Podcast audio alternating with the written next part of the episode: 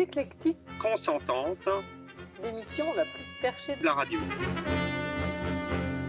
4, 3, 2, 1, Jen Farmer.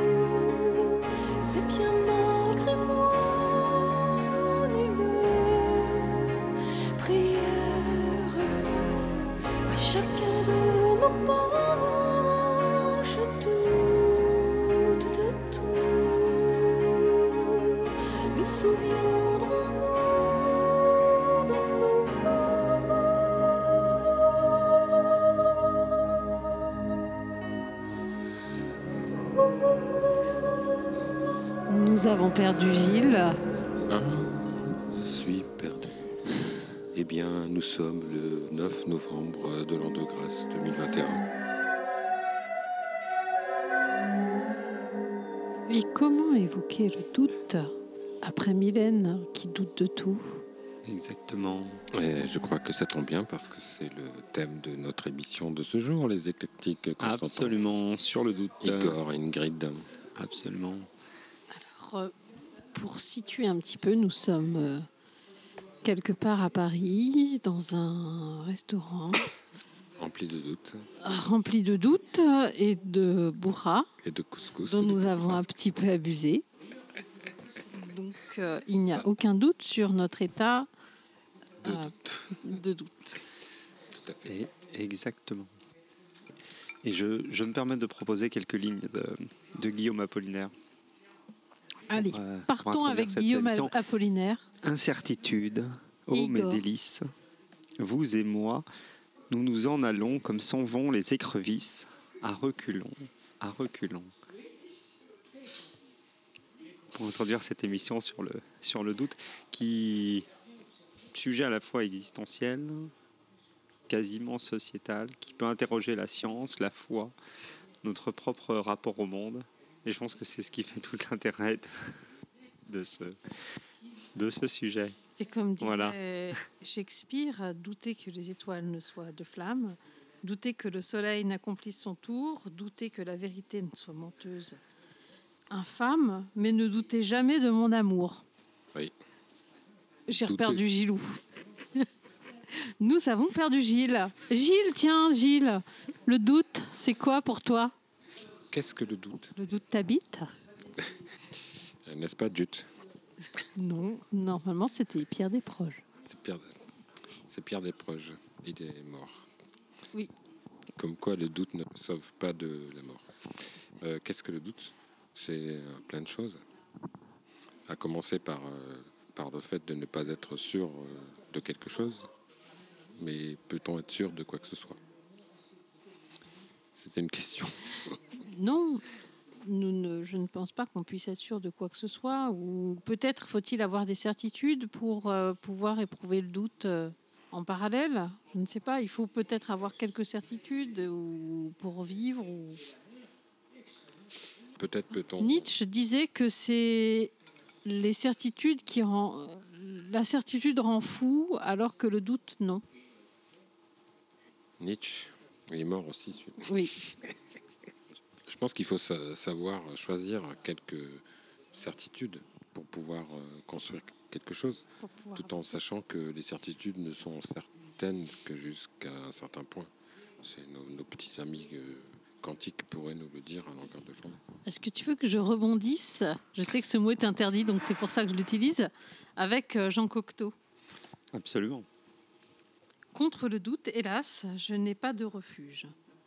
En quelle main me suis-je mis Et comment me juger Car lorsque je me juge, j'ai les yeux de mes ennemis. Que j'aimerais m'aimer et me laurer de gloire, attendre le succès final, mais contre moi, si loin que je cherche ma mémoire, se retourner mon tribunal. L'avocat me suspecte et le jury m'accuse, tous les témoins me donnent tort et je dois écouter sans me trouver d'excuses ma condamnation à mort. C'était un plaidoyer contre le doute. Par Cocteau. Cela vous laisse Sans voix. Effectivement, un petit peu de musique Je pense qu'un petit peu de musique, euh, s'impose. c'est parce qu'on a du mal à démarrer. On va peut-être écouter euh, J'aime les gens qui doutent.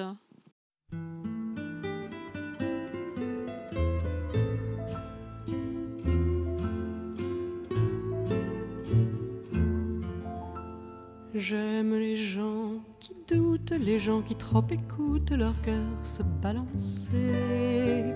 J'aime les gens qui disent et qui se contredisent et sans se dénoncer. J'aime les gens qui tremblent, que parfois ils nous semblent capables de juger. J'aime les gens qui passent moitié dans leur godasse et moitié à côté. J'aime leurs petites chansons, même s'ils passent pour des cons. J'aime ceux qui paniquent, ceux qui sont pas logiques, enfin, pas comme il faut. Ceux qui, avec leur chaîne, pour pas que ça nous gêne, font un bruit de grelot. Ceux qui n'auront pas honte de n'être au bout du compte que des ratés du cœur. Pour n'avoir pas su dire, délivrez-nous du pire et gardez le meilleur.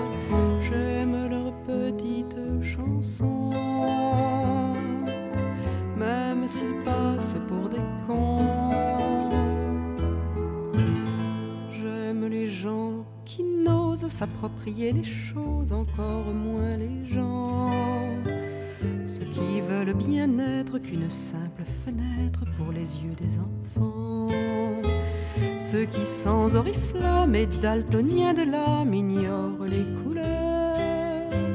Ceux qui sont assez poires pour que jamais l'histoire leur rende les honneurs.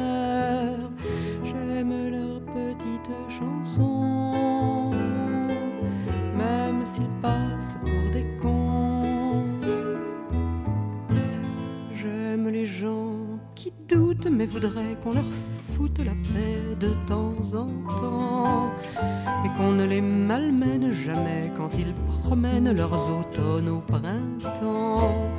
Qu'on leur dise que l'âme fait de plus belles flammes que tous ces tristes culs et qu'on les remercie, qu'on leur dise en leur cri vécu, merci pour la tendresse, et tant pis pour vos fesses qui ont fait ce qu'elles ont pu.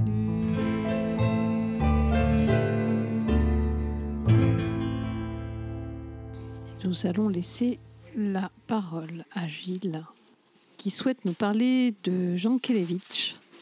Jean Kelevitch, le frère de Pierre Kelevitch, que j'ai croisé au détour d'un travail euh, de ces dernières semaines et euh, qui écrivait dans son ouvrage euh, qui parlait de petits riens, de je ne sais quoi, de pas grand-chose.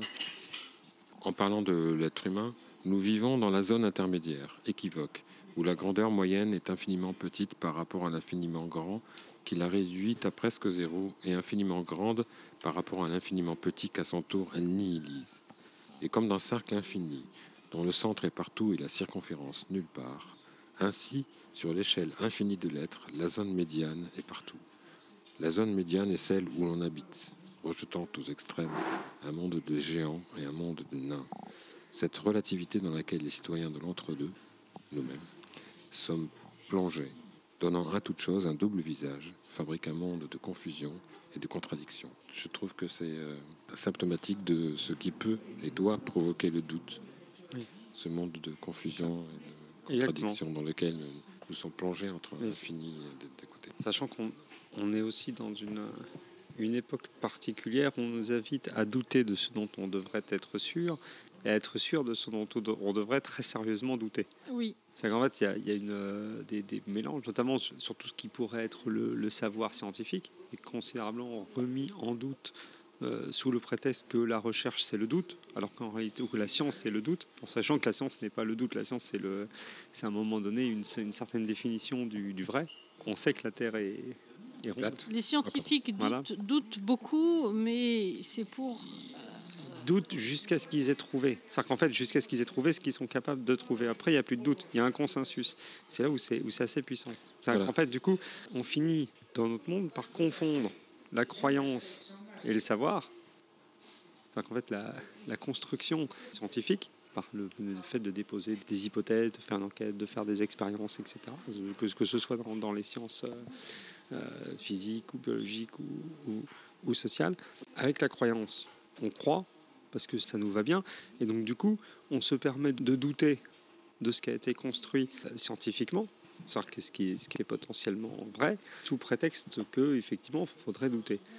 Et ça, c'est particulièrement Mais- grave. On, mais on, en- en on particulier- triche avec nos, nos réalités. en particulier sur les réseaux sociaux. On, on est accroché par des mantras et des choses qui nous amènent à, à faire nos propres recherches, douter de tout, et en particulier euh, des scientifiques et de vérités qui sont euh, factuelles.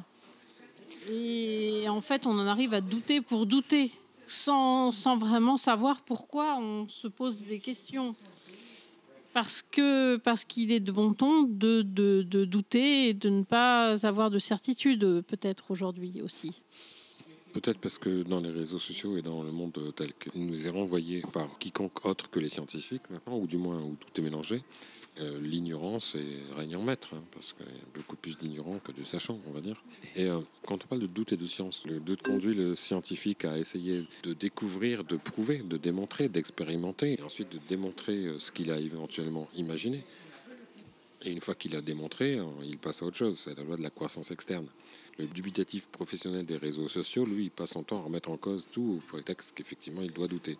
Mais après, il demande de démontrer le contraire, ce qui est l'absolu contraire de la démarche scientifique, qui n'affirme que quand elle a réussi à démontrer. Et on finit par construire des, des croyances. Ce qui me. Ce qui nous amène aussi au complotisme, finalement. Aussi, voilà. Igor va nous proposer un. Oui, parce que ça, ça, fait, ça fait résonance. Alors, je me propose de vous lire un, un texte de, de François Julien qui introduit un, un chapitre de, de son livre sur, euh, sur l'inouï ou l'autre nom de, de ceci lassant réel. Il faudra donc partir non plus du doute, qui se défie, mais de l'écart, qui détache et qui dissocie. Seul l'écart, comme en venant un jour seul à l'aube sur la plage, met en route vers l'inouï, sauve du rangé et de l'amorti. Ce départ est existentiel. Ainsi faudra-t-il s'écarter des autres, comme le demandait Parménide en son poème, proème, commencer par se déprendre de la communication diffusant la doxa, se débrancher de sa facilité, si l'on veut faire taire ce qu'elle a scellé et sédimenté. Le langage.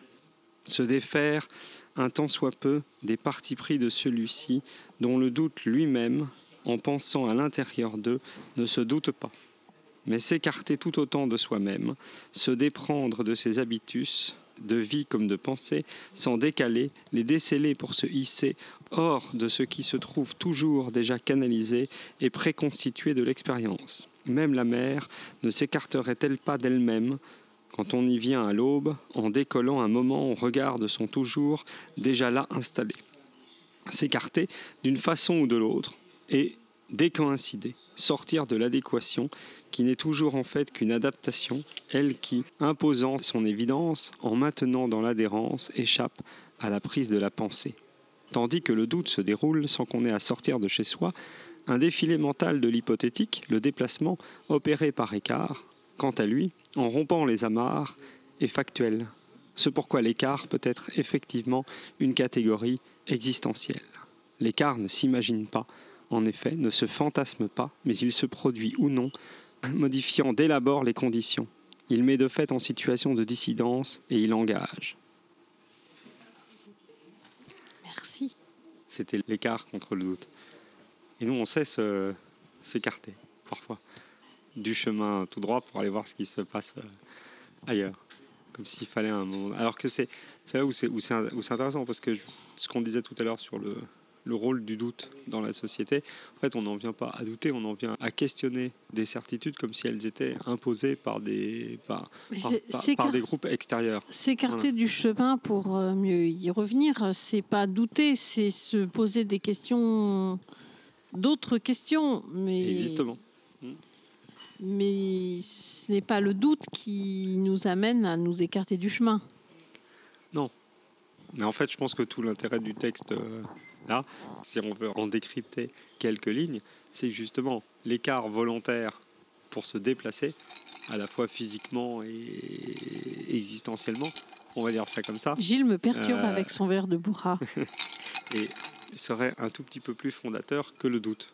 L'invitation à, explorer le monde, mais à l'accepter aussi tel qu'il pourrait être. Parce qu'à un moment donné, on ne peut pas toujours douter de tout, donc il faut, il faut accepter aussi le, le réel. De quoi doutes-tu? Ingrid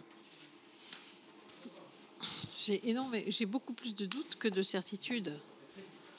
En fait, euh, comme dirait euh, notre ami Descartes, euh, mort depuis très longtemps, je doute, donc je suis. Il a dit ça, Descartes. Oui. Tu en es sûr, donc tu n'en doutes pas. Je, je n'ai pas beaucoup de doutes sur le sujet. Je crois qu'il même qu'il l'a écrit. Nous faisons une petite pause musicale ou nous poursuivons nos tribulations euh, douteuses? Comme vous voulez.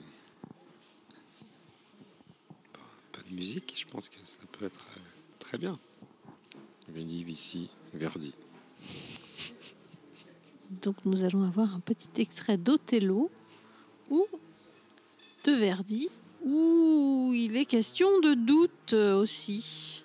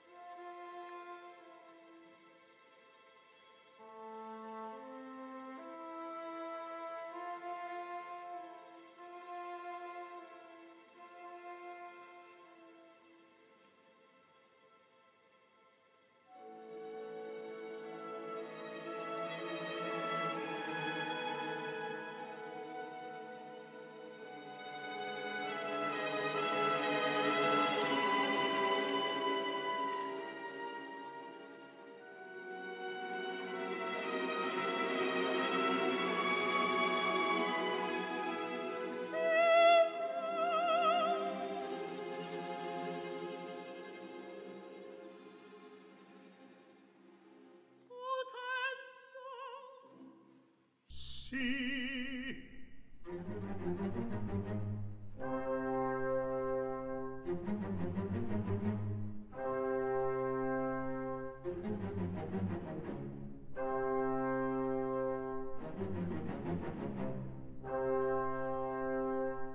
Diceste questa sera le vostre preci?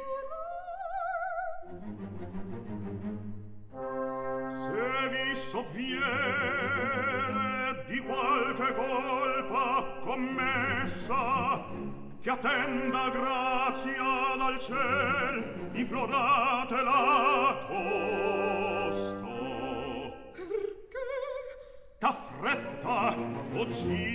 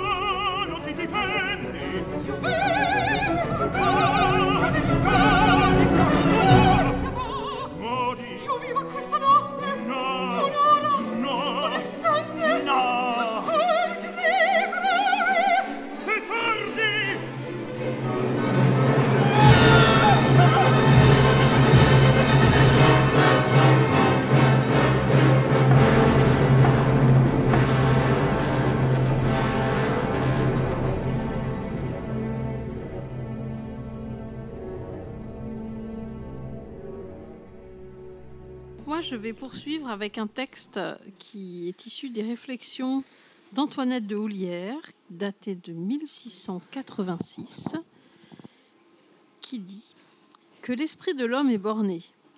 Quelque temps qu'il donne à l'étude, quelque pénétrant qu'il soit né, il ne sait rien à fond, rien avec certitude. De ténèbres pour lui, tout est environné. La lumière qui vient du savoir le plus rare n'est qu'un fatal éclair, qu'un ardent qui l'égare.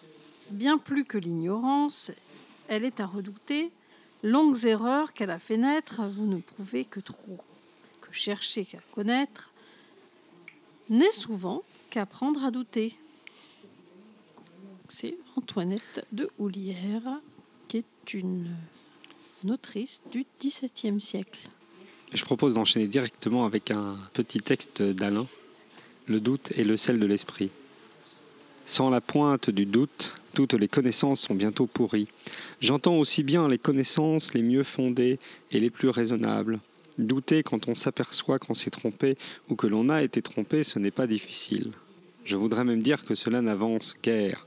Ce doute forcé est comme une violence qui nous est faite. Aussi, c'est un doute triste, c'est un doute de faiblesse, c'est un regard d'avoir cru et une confiance trompée. Le vrai, c'est qu'il ne faut jamais croire et qu'il faut examiner toujours. L'incrédulité n'a pas encore donné sa mesure. Croire est agréable, c'est une ivresse dont il faut se priver, ou alors dit adieu à la liberté, à justice, à paix.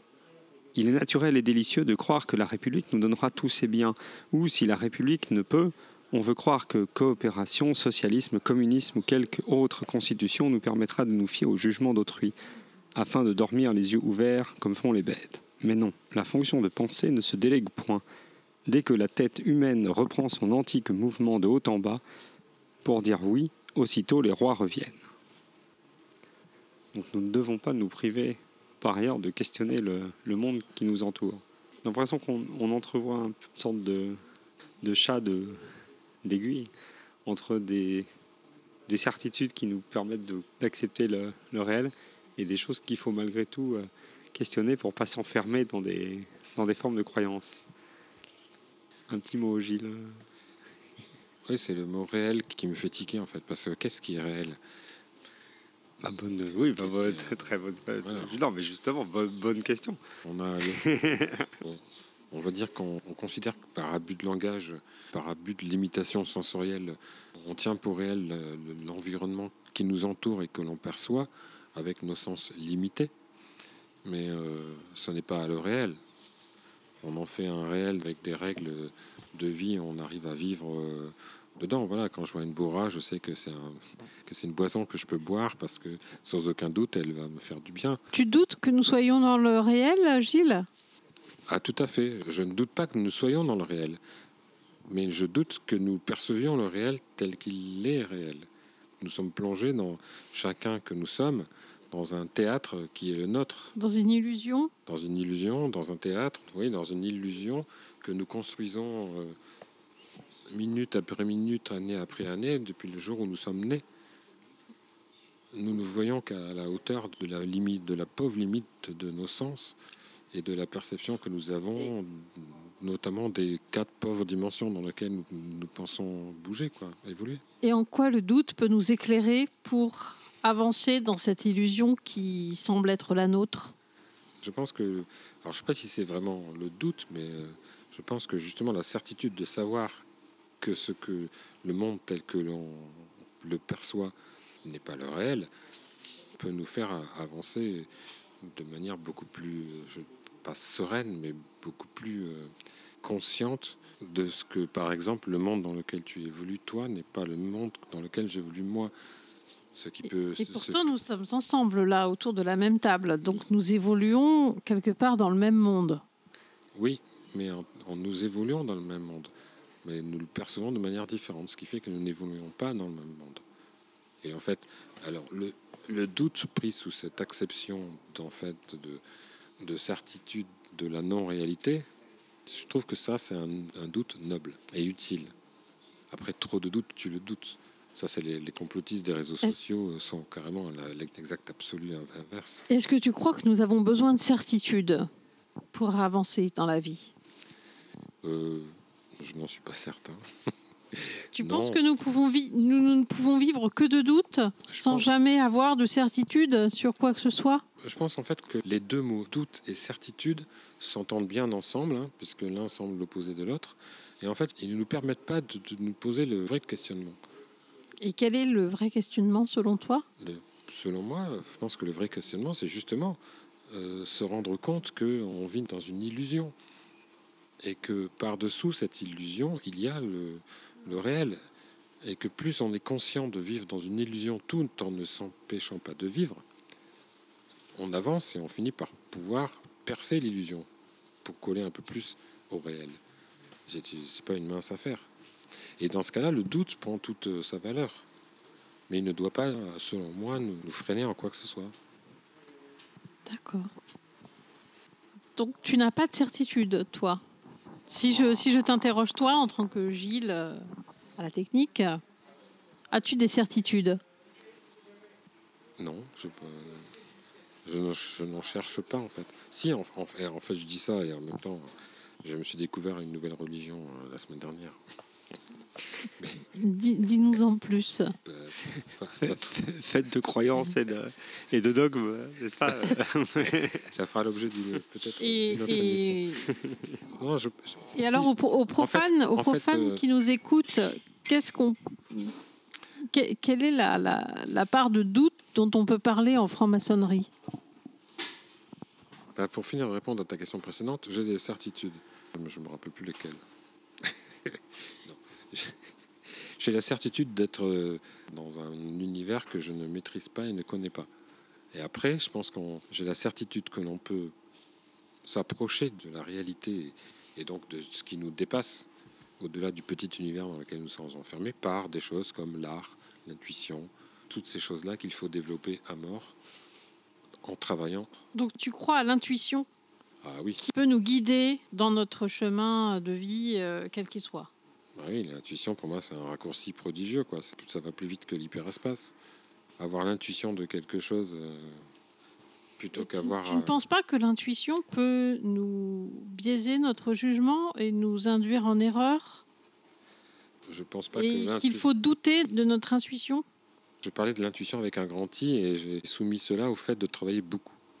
Parce qu'évidemment, l'ignorant aura une intuition nulle. On peut avoir l'intuition que la Terre est plate en marchant. euh, enfin bon, mais c'est la, la intuition pour moi. Bien sûr. Non, moi je crois beaucoup à l'intuition, mais c'est quelque chose, c'est un sens. C'est un sens qui doit se travailler, se développer. Évidemment, il faut s'en méfier. hein, parce que L'intuition de- peut, l'intuition peut nous tromper aussi. l'intuition peut nous tromper. Oui, il faut savoir travailler son intuition. Et donc, euh, pour euh, revenir à ma question précédente, qui était la suivante, est-ce que nous pouvons, euh, ce que nous pouvons dire aux, profanes qui nous écoutent, quelle est la part de doute qui revient pour entamer une démarche maçonnique, par exemple? En quoi le doute peut intervenir dans le fait de, vouloir euh, prendre ce chemin? En fait, je te pose cette question parce que quelque part, c'est le doute qui m'a amené vers euh, la maçonnerie. Mhm. Le maçon ou la maçonne serait-il des douteurs? Bah, je pense que oui, et je pense qu'on peut ressentir le doute euh, de se demander euh, si le monde dans lequel on vit est bien celui qu'il est. Et si, par exemple, on a des croyances ou des religions, si qu'est-ce que c'est l'avenir que tout cela, quoi? Moi, j'envisage le doute comme étant une, une force positive qui me, va me pousser à À rechercher te dépasser. au- au-delà de dépasser, euh, peut-être pas exagérer non plus. Dépasser ou non, aller chercher au-delà. Moi, mon truc dans la vie, c'est de percer l'illusion, l'apparence, en fait. D'accord.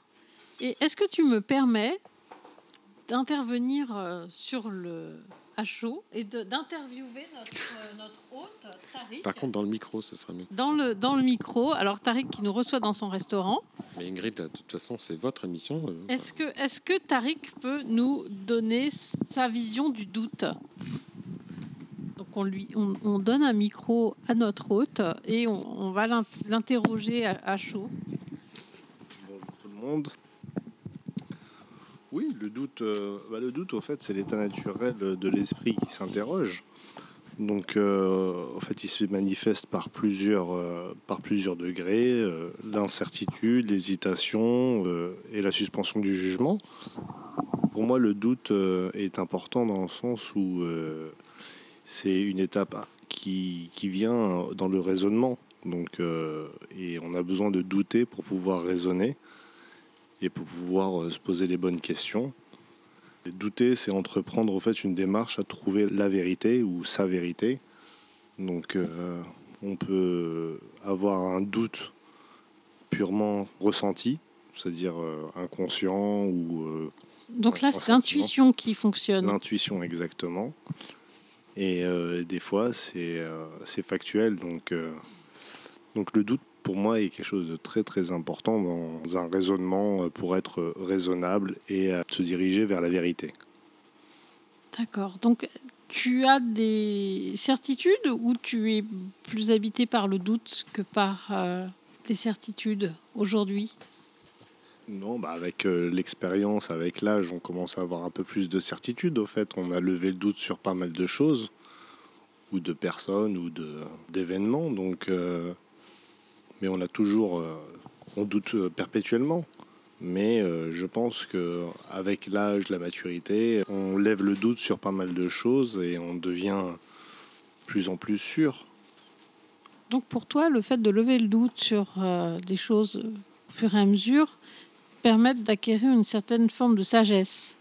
Exactement. D'accord. Euh, Merci beaucoup pour ton intervention, Je vous en prie. Tariq. Au revoir. Au revoir. Tu peux rester là quand même, parce que c'est chez toi. hein. Et à, à propos de, de personnes qui s'interrogent euh, sur la réalité de la situation qu'elles sont en train de vivre, je vais vous lire complètement à chaud un extrait euh, du maître. À chaud, j'ai peur parce que la dernière émission à chaud, c'était très chaud. C'était super. Ouais, mais là, ça va. Mais là, en fait, c'est va. donc en fait, c'est du un extrait maître et, et Marguerite où on a affaire à des gens qui ne qui sont absolument incapables d'expliquer rationnellement la situation qu'ils ont en face d'eux, puisqu'il y a quelqu'un qui, dans le livre, se trouve de fait à deux endroits en même temps, chose qui est absolument euh, ou potentiellement impossible, Du moins difficile. du moins difficile, en théorie. En- Voilà. Et en À tout moins- cas, à moins d'avoir le don d'ubiquité. Exactement. Il fallait là, séance tenante, trouver une explication ordinaire à des phénomènes extraordinaires. Plissant les yeux, le directeur financier s'imagina Stiopa en chemise de nuit, pieds nus, montant le matin même aux environs d'11h30 dans une espèce d'avion jamais vu, volant à une vitesse incroyable, et ensuite le même Stiopa, toujours à 11h30 en chaussettes, à l'aérodrome de Yalta. C'était le diable c'est quoi? Peut-être que ce n'était pas Stiopa qui lui avait téléphoné de chez lui. Si, c'était Stiopa. Il connaissait bien la voix de Stiopa. Et quand bien même ça n'aurait pas été Stiopa, il lui avait quand même parlé pas plus tard que la veille en début de soirée. Stiopa était sorti de son bureau pour venir dans ce bureau-ci avec ce contrat imbécile et sa légèreté avait laissé le directeur financier très énervé. Mais comment avait-il pu partir en train ou en avion sans rien dire au théâtre? Et quand bien même il aurait pris l'avion, la veille au soir, il ne serait pas arrivé pour midi aujourd'hui, à moins que si. Il y a combien de kilomètres d'ici à Yalta demanda Rimsky. Ratafia cessa de courir et hurla. J'y ai pensé. J'y ai déjà pensé. Jusqu'à Sébastopol en chemin de fer, ça fait près de 1500 kilomètres. Plus encore 80 kilomètres jusqu'à Yalta. Bon, par voie aérienne, bien sûr, ça fait moins. Hum, oui, en train, c'était totalement hors de question. Mais quoi alors? Un chasseur de l'armée de l'air? Mais qui? Et dans quel chasseur de l'armée de l'air aurait pu laisser entrer un stiopa en chaussettes? Et en quel honneur?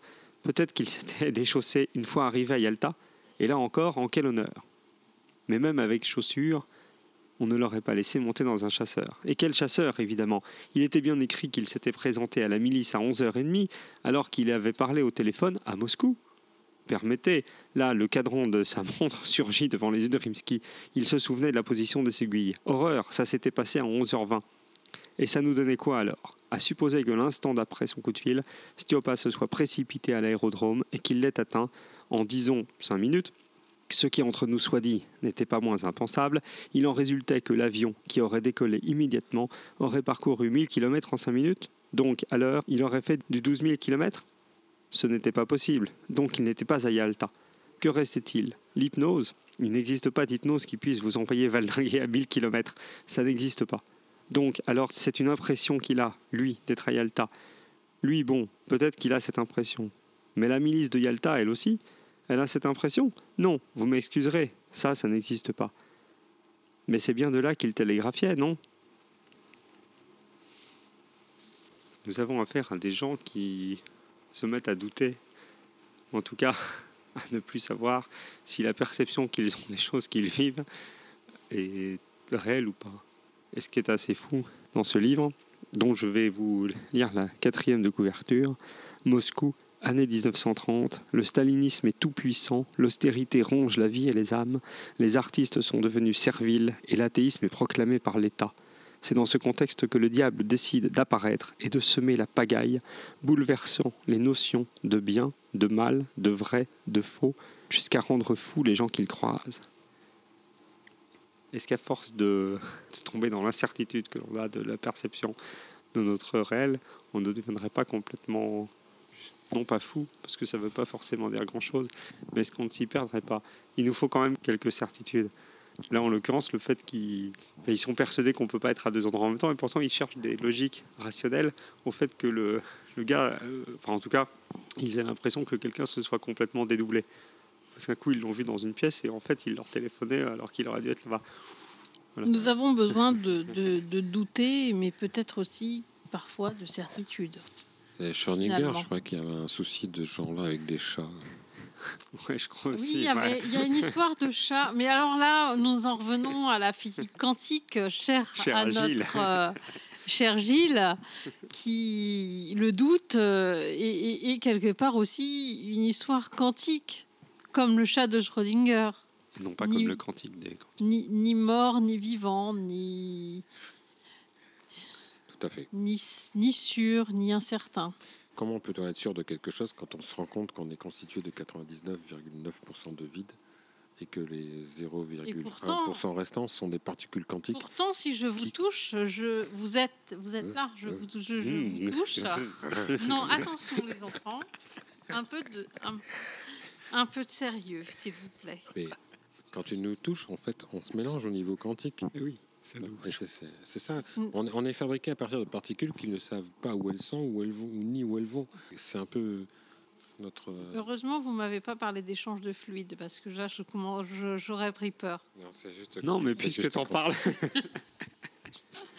Doucement, les enfants, doucement.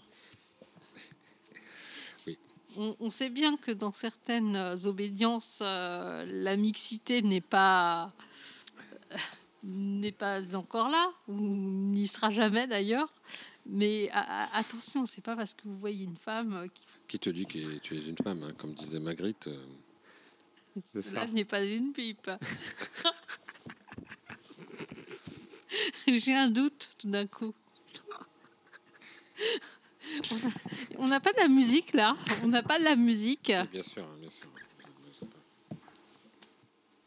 Cette émission part en sucette.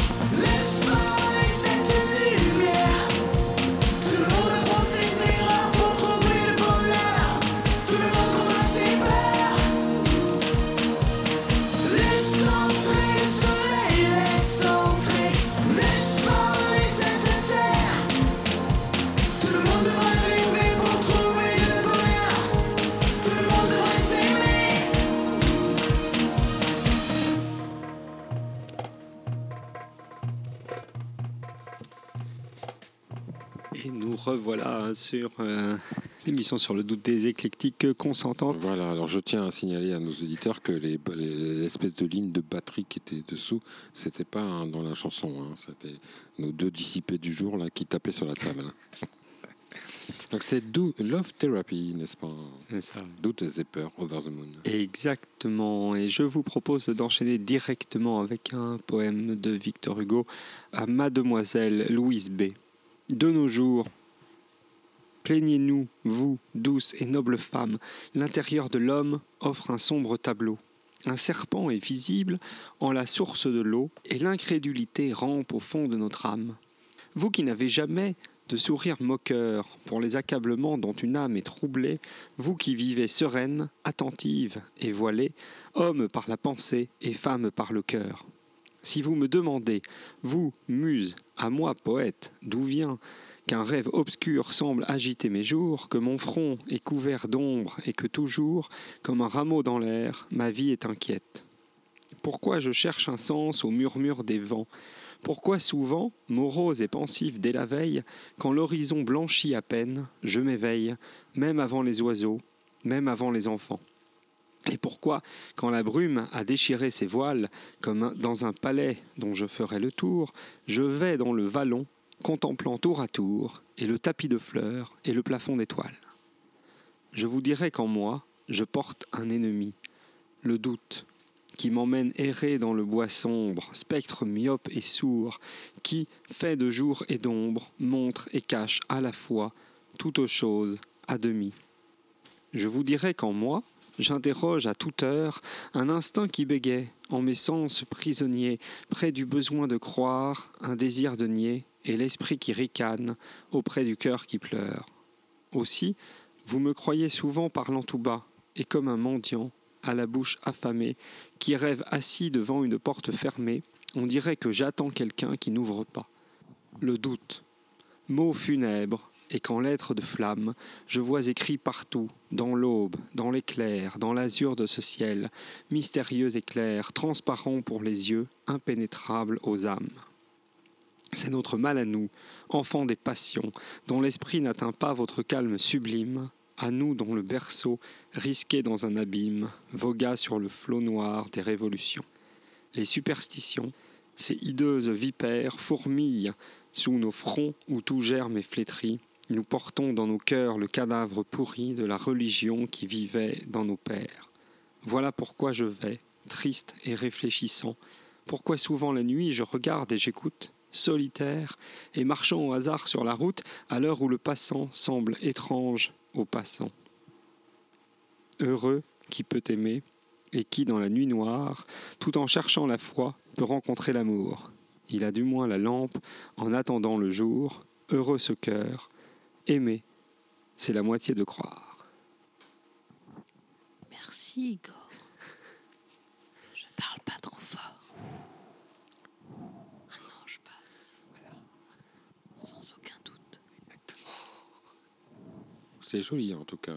C'est très beau. Est-ce C'est que- très, très beau. Est-ce qu'il nous reste un petit peu de musique ou nous, nous concluons avec ces belles paroles?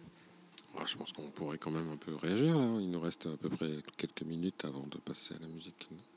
Je te laisse réagir, euh, très cher Gilles. À la technique. En fait, quand on parle du, du doute, on- il y a une manière de s'interroger sur le doute, c'est les expressions qui le nient et ceux qui les utilisent. Par exemple, tu as cité sans aucun doute. Sans aucun doute, on entend assez souvent, mais généralement, en fait, euh, dans la conversation courante, on entend souvent les sans aucun doute quand on parle de ce que l'on pense, et on doute souvent de ce que l'autre dit. C'est quand même assez euh, Mm. interrogatoire euh, de la manière dont Donc tu penses qu'on a plus de certitude quant à ce qu'on affirme soi-même que quant à ce que notre interlocuteur peut nous dire? C'est souvent le cas. Je pense que Même si, même si l'on sait soi-même que l'on ment, on, on a plus de certitude quant à notre propre discours qu'à celui de notre interlocuteur. je pense effectivement que plus on ment, plus on s'enferme dans son mensonge, parce qu'en fait, le cerveau a beaucoup de mal à se déjuger. Mm. Donc, à force de raconter un mensonge, il devient vérité pour soi-même. Les yeux dans les yeux. Hélas, euh, pas pour les autres. hein. Je- ça me fait penser à ce qu'un de nos frères euh, disait, euh, Jean-Laurent Turvet, dans une émission où il évoquait la mémoire de, euh, je ne sais plus, Mickey? Non, non, non, non, non, d'un- frangin américain, euh, Buffalo Bill, Ah oui. dont le biographe avait, quand on lui avait fait remarquer que tout ce qu'il racontait était fort douteux, Mm. voire mensonger, il avait répondu euh, fort intelligemment que quand la légende était plus belle que la vérité, il valait mieux raconter la légende que la vérité, sans aucun doute. Sans aucun doute. Cela dit, c'est vrai que quand on parle de ce qui s'est passé, alors je pense qu'on est généralement dans un mensonge joliment euh, édulcoré. Et il y a qu'à voir une interview dont je ne parlerai pas, dont nous ne parlerons pas aujourd'hui, une interview que tu as pu mener, euh, chère Ingrid, avec Philippe il n'y a pas très longtemps, pour Oui. se rendre compte que la réalité, quand on a la chance d'avoir un témoin de quelqu'un ou d'un fait qui s'est passé, est, est parfois assez lointaine de, Mais la réalité, Euh. des fois, est beaucoup moins merveilleuse que la légende qu'on a forgée à force d'imaginer, des- de fantasmer. En fait, là, ce qu'on imagine est des fois fantasmé et enjolivé, alors que la réalité est beaucoup plus normale et fait beaucoup moins Mm. rêver. Mais est-ce que la réalité est moins belle et moins intéressante? Non, pas forcément. Voilà, pas forcément. En, en l'occurrence, pas forcément du tout, parce qu'une certaine réalité est, je dirais, quasiment plus belle que, parce que très, très poétique en fait. Plus humaine. que la, oui, beaucoup plus humaine, plus humaine que- finalement qu'une légende. qu'une Mais- légende fantasmée. Mais elle rassemble moins. C'est-à-dire qu'en fait, elle, elle ne fait pas ce, ce- ce faisceau de, de croyances qu'on peut, auquel on peut adhérer sans jamais le questionner, qui crée du collectif. C'est ça le problème de la, enfin, de la réalité. Euh, on adhère plus, non à des mensonges, mais à des choses, euh, voilà, à des choses que l'on va croire, que l'on ne remet jamais en doute, parce que sinon ça remet notre propre existence en question. On pourrait croire qu'on s'éloigne du doute, mais en fait, pas du tout. Oh non. Oh Non, le, le- le doute, il a, il a sa facette qui est la certitude ou l'incertitude. Et donc, du coup, voilà. Est-ce que, et il y, a- il y a la croyance. Si je doute, c'est que probablement je, je ne. Enfin, non pas que je ne crois pas, parce que c'est aussi une modalité de questionnement profond de la foi, en fait, le doute. Mais justement, à partir du moment où on est dans la croyance, et notamment sur, ce dont on parle, ça rend une forme de légende qui aurait été euh, écrite pour créer un imaginaire euh, acceptable ou, ou désirable. Bon, c'est moins complexe que la réalité, souvent moins intéressant, à mon sens, mais beaucoup plus euh, créateur de, de liens et de collectifs que la réalité, malheureusement. Dont on a des perceptions parfois très individuelles aussi. Donc c'est un peu. Tout à C'est fait. assez complexe. Tout à fait. Bon, je pense qu'il est arrivé le moment où il va falloir conclure. Est-ce que nous avons un petit interlude musical avant, Gilles? On peut faire un petit interlude musical. Et puis euh, nous, je pense que je te laisserai conclure cette émission. On va lancer l'intermède musical et on s'explique pendant.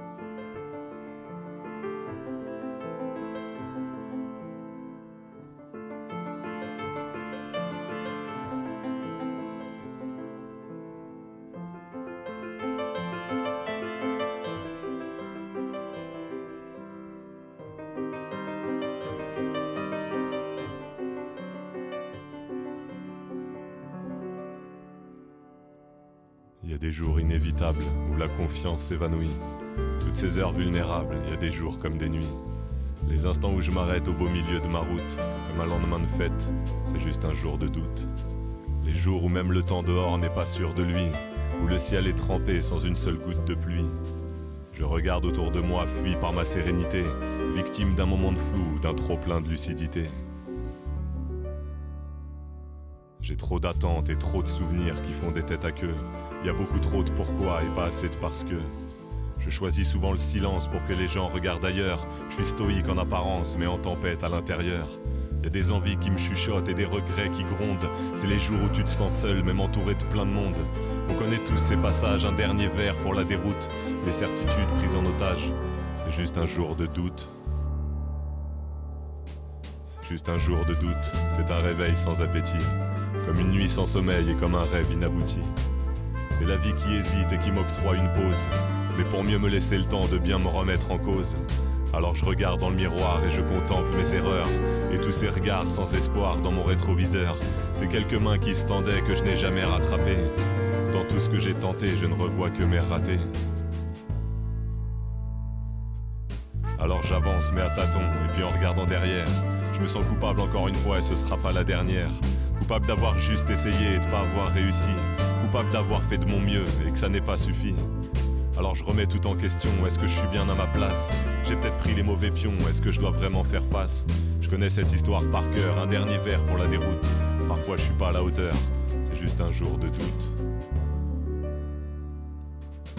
C'est juste un jour de doute, ça va pas durer longtemps. C'est juste un jour qui s'ajoute, il est même pas inquiétant. Mais s'il me laisse un goût amer, je dois y faire attention. Je connais son mystère, il est l'automne des sensations. Sa lumière est faible comme si elle luttait toute la journée, la nuit revient comme si la terre était pressée de se retourner. Et quand le soleil refait surface, il apparaît presque déçu. Et une pluie fine le chasse comme si la vie nous crachait dessus. Alors je me dis que j'ai trop dormi ou que je suis parti en contresens. Je sens que j'ai besoin de retrouver toutes les odeurs de l'urgence, les odeurs de vertige, les odeurs de vérité. Je sais bien que j'ai besoin de retrouver l'instabilité. Je crois pas que je manque de repères, en fait je pense que j'en ai trop. J'ai envie de me prouver que j'aurai toujours les crocs. C'est peut-être ça un jour de doute, c'est pas une chute de morale, c'est le besoin de vérifier qu'on a encore bien la dalle. En fait, ces journées à la con, ça te fait te sentir vivant. Et ça me fait écrire des textes bien écorchés comme avant. En fait, les jours de doute, ça donne des jours de lutte, des réveils, des coups de poing, des envies du percute. Alors je tombe et je me redresse, alors je m'enfonce et j'encaisse. Alors je me trompe et je progresse, alors je compte mes faiblesses. Alors j'échoue comme tout le monde. Mais je reste sincère. Et comme la vie n'est pas longue, j'essaie juste de bien faire. Et si je mets de la lumière sur certaines de mes zones d'ombre, si je mets quelques mots sur mes silences les plus sombres, c'est pour mieux les comprendre et reprendre ma route. C'est pour foncer sans attendre le prochain jour de doute. C'était Grand Corps Malade pour euh, conclure musicalement cette émission. Ingrid. Eh bien, moi, j'ai envie de demander à Gilles, qui est un petit peu notre maître Yoda à nous, de conclure. Alors, c'est- un maître Yoda fort euh. Tout à fait. Euh, la bourra aide à douter. La bourra t'habite. La bourra m'habite. Je vois que ça va bien aussi, toi, de ton côté. euh, Je suis très en forme. Ingrid. Je suis très en forme. Alors, conclure, que conclure sur une émission portant sur le doute euh, Peut-être, euh, comme le, le disait un de nos philosophes actuels, dont j'ai du mal à me rappeler le nom. hein. Éric Zemmour? Euh, ce- Cela sera coupé au montage. Euh, il, ne faut, il ne faut pas confondre, et non pas confondre, Euh, Concernant Éric, Éric Zemmour, le fion lui convient tout à fait. il ne faut pas confier, conf- merde, j'y arriverai pas. Il ne faut pas confondre et euh, ce qui, était, ce qui est fait très souvent en fait, c'est doute et défiance. Et ben voilà, on va y arriver. hein. On a perdu Gilou. Serait-ce Étienne Klein Il ne faut pas confondre euh, doute et défiance. Voilà. Oui, c'est ça. Le doute est, le doute est, est sain, mais la défiance. euh, Arrête de toucher Hello. le micro. ouais. Ferrugineuse. Non, ce que je J'ai rien fait au micro. Et sinon, euh, peut-être qu'en fait, qu'il ne faut pas non plus confondre douter de quelque chose. Je doute, je doute que, la, que cette bourra soit, euh, soit bien fraîche parce qu'il n'y a plus trop de glaçons dedans. Et avec le doute qui doit nous habiter, qui est, Le doute m'habite. j'ai dit, J'ai dit Le- oui. Bah, bah, bah, voilà, c'est fini. Le- Euh, c'est fini. Allez, au revoir. Sans aucun doute, c'est terminé. Donc, reprenons, soyons sérieux. Gilles, Oui. tu disais que le doute ne devait pas nous habiter.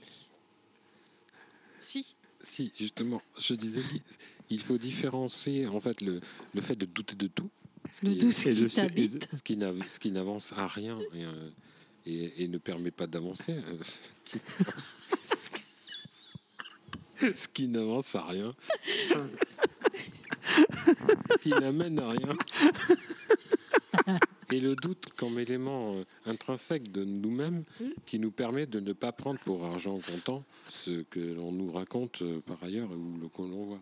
Je doute très sérieusement du résultat de cette émission. Je sais pas, il faudra l'écouter.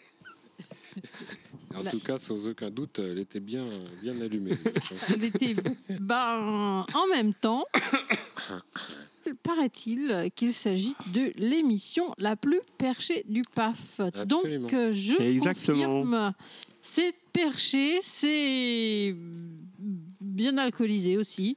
Et c'est bien éclectique. Et toujours consentant. On est bon. Euh, là, je Voilà. suis pas sûre d'être consentante. Hein. Tout à fait. Mais, euh, Et pour finir, euh, nous avons débuté avec Mylène, nous terminerons avec Mylène. Ah oui. Tant de jours, de nuits trop brèves, c'est Une chanson complètement quantique. tu achèves sans y croire.